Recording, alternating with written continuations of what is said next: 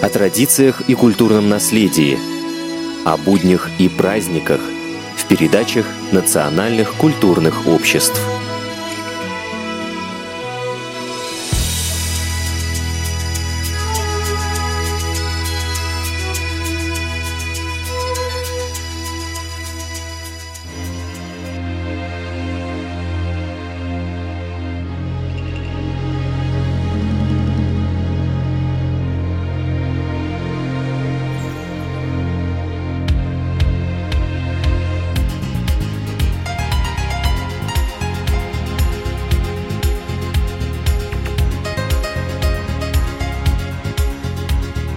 вечір, шановні радіослухачі. В ефірі програма на хвилях Дніпра.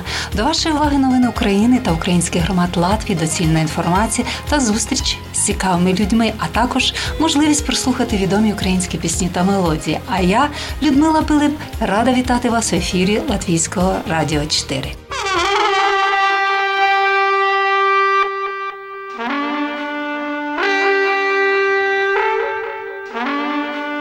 Наша програма виходить в день, коли відзначається міжнародний день книгодаріння. Книги можливо, для мого покоління.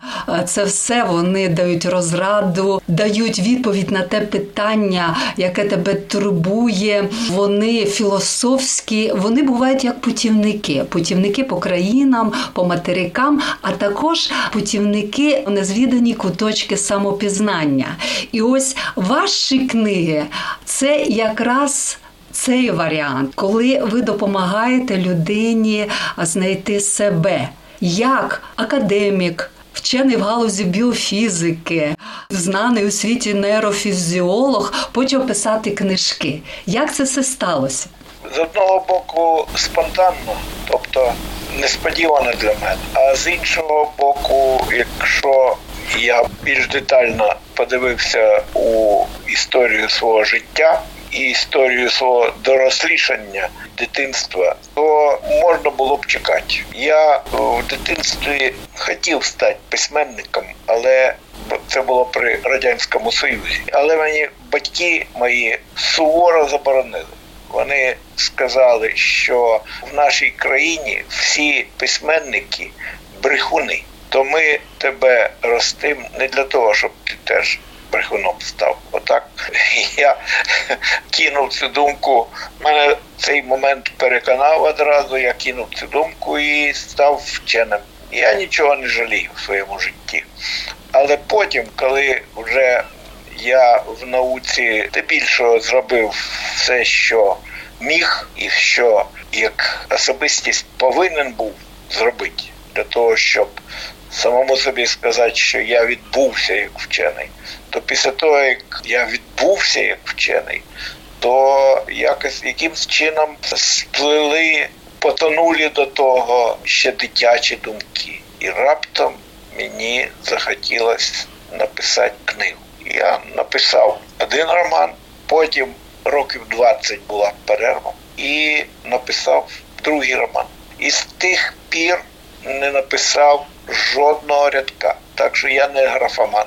Я і в науці зробив те, що не міг не зробити, щоб відчути себе таким, що відбувся. І в літературі я так само зробив все, що мав зробити. Більше не можу. Який перший роман ваш був? Перший роман був Гомункулус. Гомункулус. Ну на згадку одразу приходять алхіміки, гомункулус. Це такий людинка, така, який намагалися створити алхіміки не тільки золото чи філософський камінь, але все-таки зробити штучну людину. А зараз також, якщо ми згадуємо штучний інтелект, чат GPT, і ще можна можна перераховувати всі ці речі, але ваш роман він трохи інший. Що головне в ньому, на вашу думку, як автора? Я вам скажу дві основних ідеї, які проходять крізь весь роман, і, власне кажучи, демонструють читачу свою значимість і в його житті також. Ці дві ідеї ось які. Перше, цей роман демонструє читачу силу віри. віри не в оцерковленому сенсі, а віри у більш загальному розумінні, віри у силу своїх переконань, віру в те, що якщо ти в свої переконання і в свої наміри віриш, то ці намагання і ці переконання можуть стати і стають незламною силою людині. Я намагаюся показати, наскільки вона сильна, маючи свій мозок, свою психіку і маючи свої переконання. Це перша думка роману. А друга думка це сила жіночості. Двостатева природа дитини, вона нерозривна з кожною особистістю пов'язана і грає величезну роль і у житті, у долі як чоловіків, так і жінок. Однак ми всі пов'язані, ми всі сидимо в одній лодці, і це, я б сказав, Ноєв ковчег людства. І ми всі там. Обостатева наша природа. Так от, у кожної статей своя сила. І особлива сила, і особливо незламна сила. Це сила жіночості. Це друга ідея, яка лежить в основі моєї книги. Але як зрозуміти, що те, що ти віриш, твої подобання, чи що це вірно? Як це зрозуміти? Ви знаєте, якщо людина вірить, то вона не може не вважати, що її віра правильна. Віра, якщо вона не відчуває свою правоту, то це не віра. Жіночість це дуже важливо, тому що поступово якось ми втрачаємо жінки це все, або якісь зовнішні механізми показуємо цієї жіночості, але вона внутрішня. Ми вже не розуміємо, де жінка, де чоловік по одягу. Ця ваша думка дуже важлива. Ви, як людина, можливо, як вчений, як письменник. Що треба жінці, щоб вона не втрачала свою жіночість? Ну, по-перше, я тут не можу з вами згодитись. Жінки, і моя книга це доводить, що жінки зовсім такі, які почувають себе своїми в сучасному їм світі, і, здавалось би, зовсім емансиповані. Ну, героїня роману, вона науковець, хоча при цьому залишається справжньою ну, жінкою з усіма притаманними їй страстями, але розвиток подій роману. Ви бачите, я поки що ні в чому не хвалився. Я говорю відсторонено. Але тут відсторонено я можу сказати, що сюжет роману Гомункулус карколомний, і люди до останньої сторінки майже ну може до передостанньої я нічого не перебільшую. Вони не знають, що відбувається і про що цей роман. Ну от, дочитавши до кінця, люди, я сподіваюся, що ми віртуально помашемо один одному або одному, бо я залишаюсь представником своєї статі. Ми зільємося у єдності наших почуттів. Я сподіваюся. Чудово. Повернемося до другого вашого роману. Він вийшов через 20 років, ви сказали, так? Так, десь приблизно так. До співу птахів приватна подорож до себе. Люди, ну наскільки є людство, шлях до себе, пізнай самого себе. Ми пам'ятаємо цей вислів, і е, піднімись вгору до себе. Дуже важливо для кожної людини, але це поєднання до співу птахів. Приватна подорож до себе дуже цікава. З чим пов'язана така назва? Ця назва прийшла до мене. Ви знаєте, що які під яким прапором булалось моє життя? Що я зробив в науці?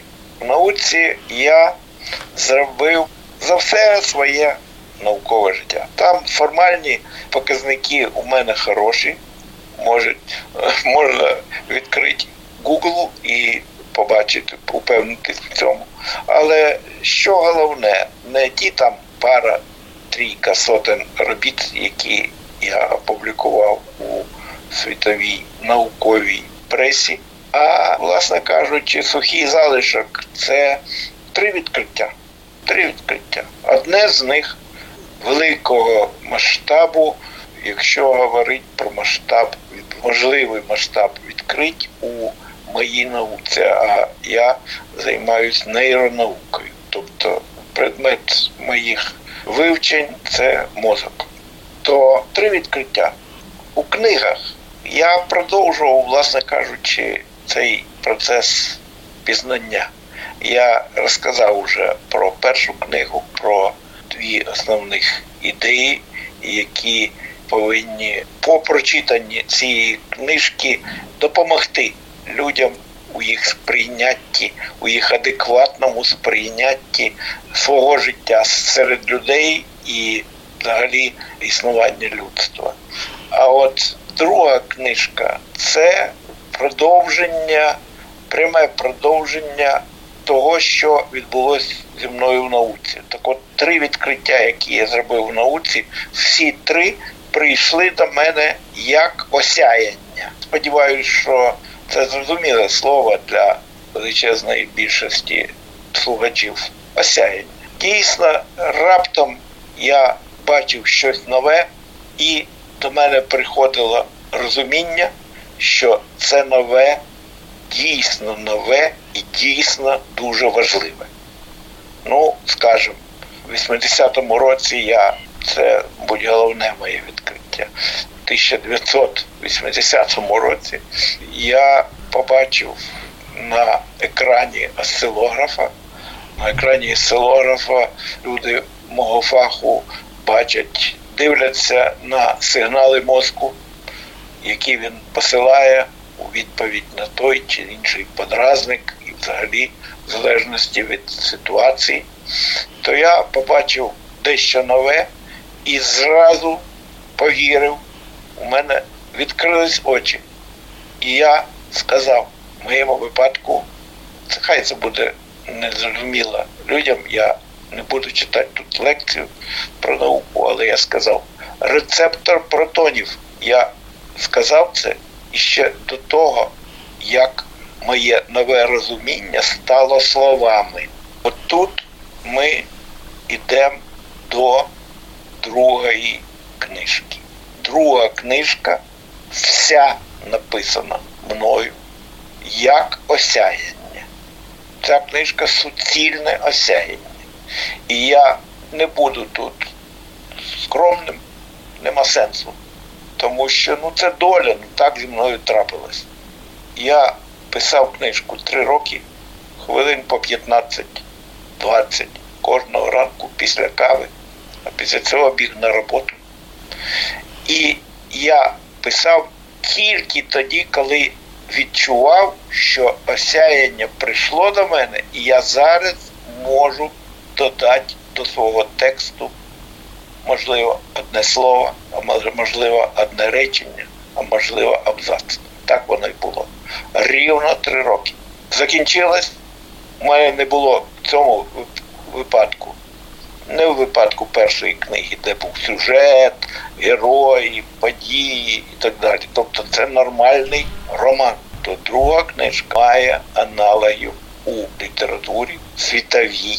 Я, Ви знаєте, я ризикую, що покрутять, хтось покрутить пальцем біля скроні на мою адресу. Ви розумієте, так? Я ризикую, ну і що? Так, осяяння. В результаті того, що цей текст був осяянням, в ньому мені вдалося зробити відкриття номер 4 в своєму житті. І це відкриття не наукове, але почасти і наукове. Я ввів у цій книзі поняття метамова. Якщо люди будуть читати цю книгу, то вони з метамовою познайомляться. Знайомляться з терміном, тому що вони зрозуміли, що метамова це повітря, яким, ну, духовне повітря, яким вони дихають. Метамова це мова, яким з нами розмовляє мистецтво. І це відкриття номер 4 ви нейрофізіолог. Звісно, що наш мозок це нейронні зв'язки. Чим ці зв'язки щільніші, чим їм більше, тим е, людина, ну скажімо так, більш інтелектуальна. Я дуже спрощую все це. І всі це перше. Ви я вибачаю, переб'ю вас. От все, що ви зараз говорите, чиста правда. Ви чудово обізнані. Я вас, як нейрофізіолог, Поздоровляю. Дякую. Можливо, ви підтвердите і другу мою думку. Те, що будь-який винахід, це зрозуміло, Евріка, це осяяння, так? Але до цього йде така серйозна, скрупульозна робота всередині людини в цих же самих нейронних зв'язках.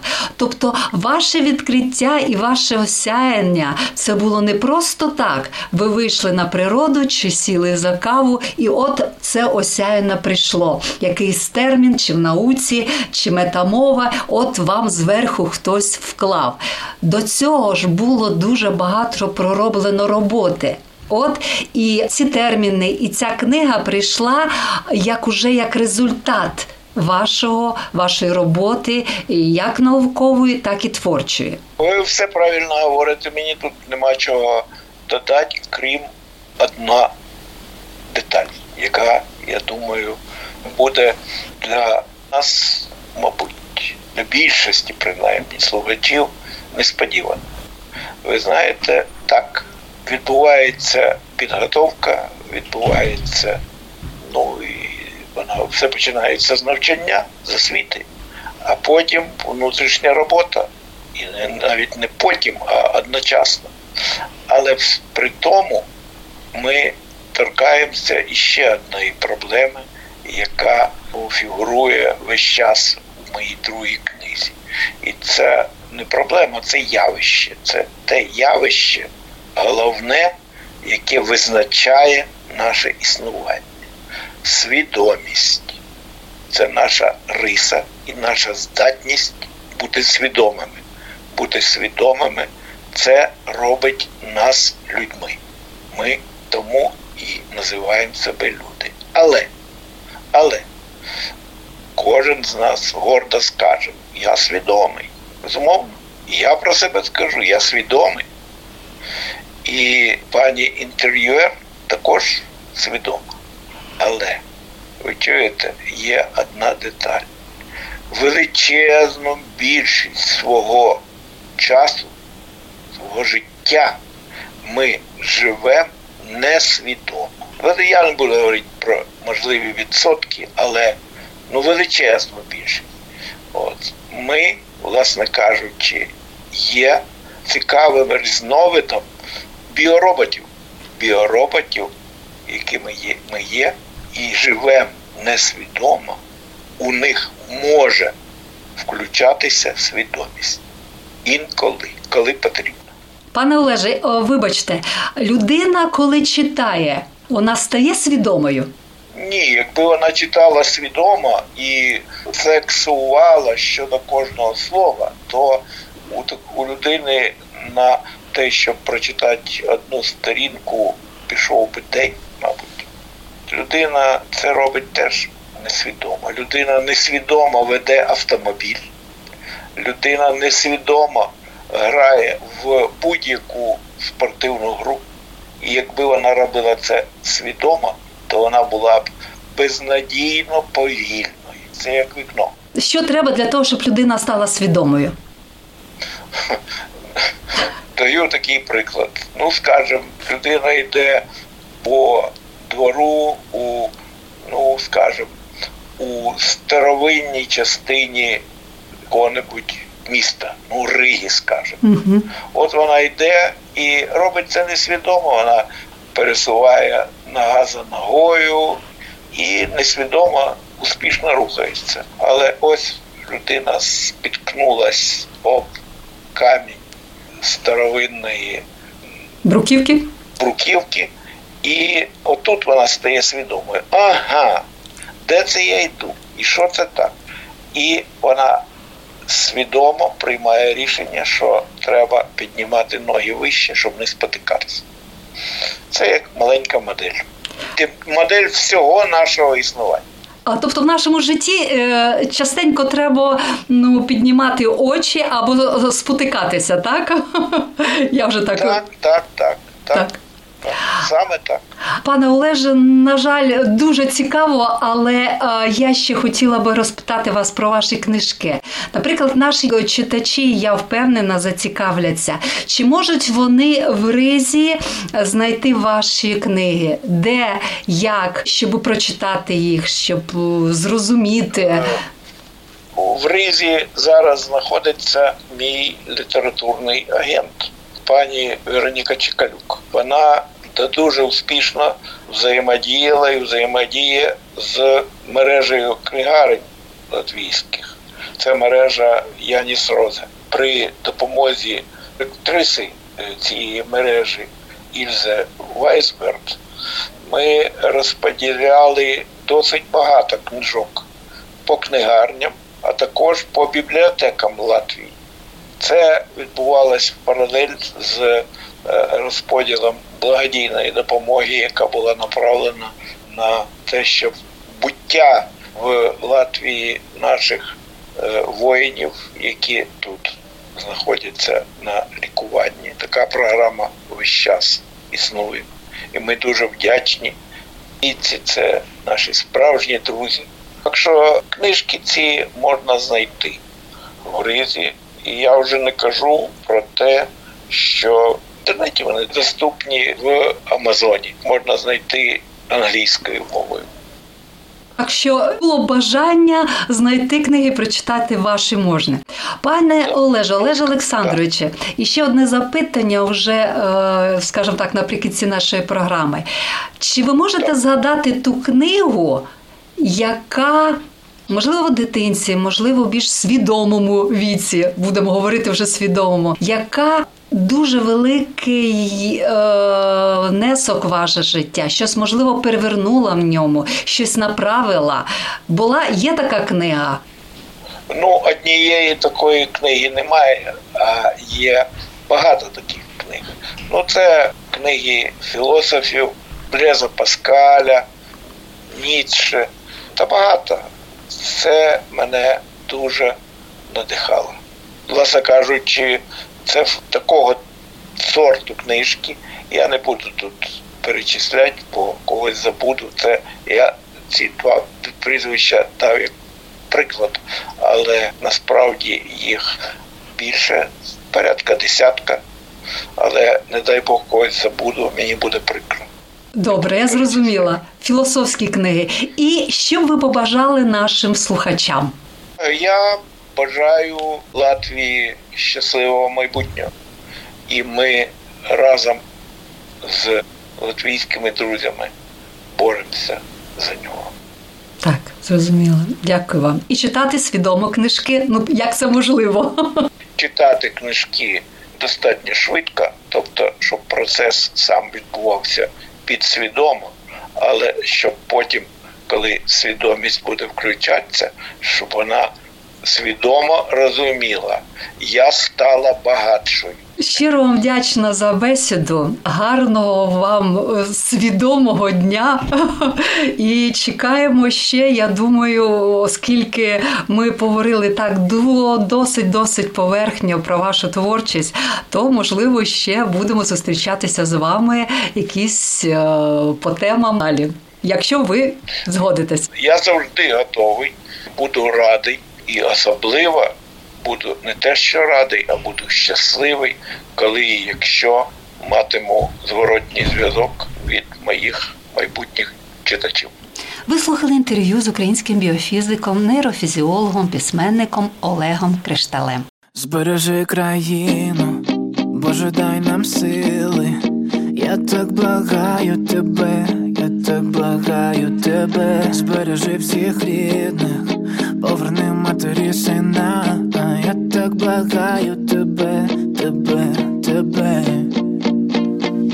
Можливо, зайві слова, Боже, ти так усе знаєш, в своєму слові сказав. Проси дитя, не прошу, я благаю, хай про мене вже цей жах. Дай спокій тим, хто страждає, хай те зло вже сконає, збережи країну, Боже, дай нам сили, я так благаю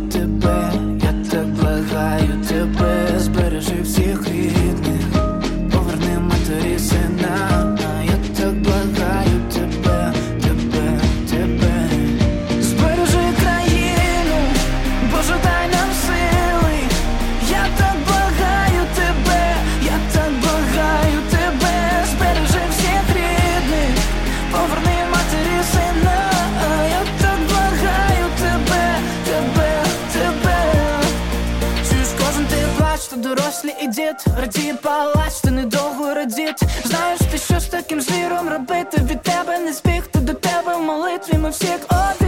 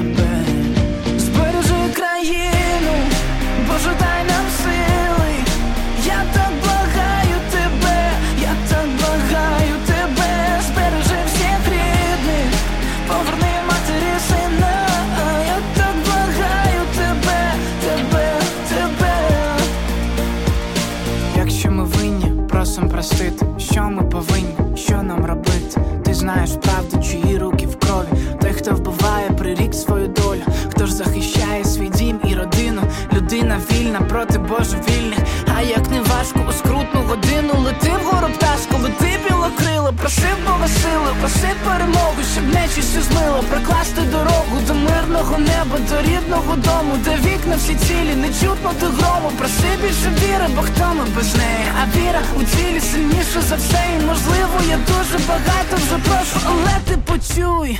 Я молю тебе, Боже. На цьому наша програма завершується. Вела її Людмила Пилип. До наступних зустрічей на хвилях Латвійського радіо 4.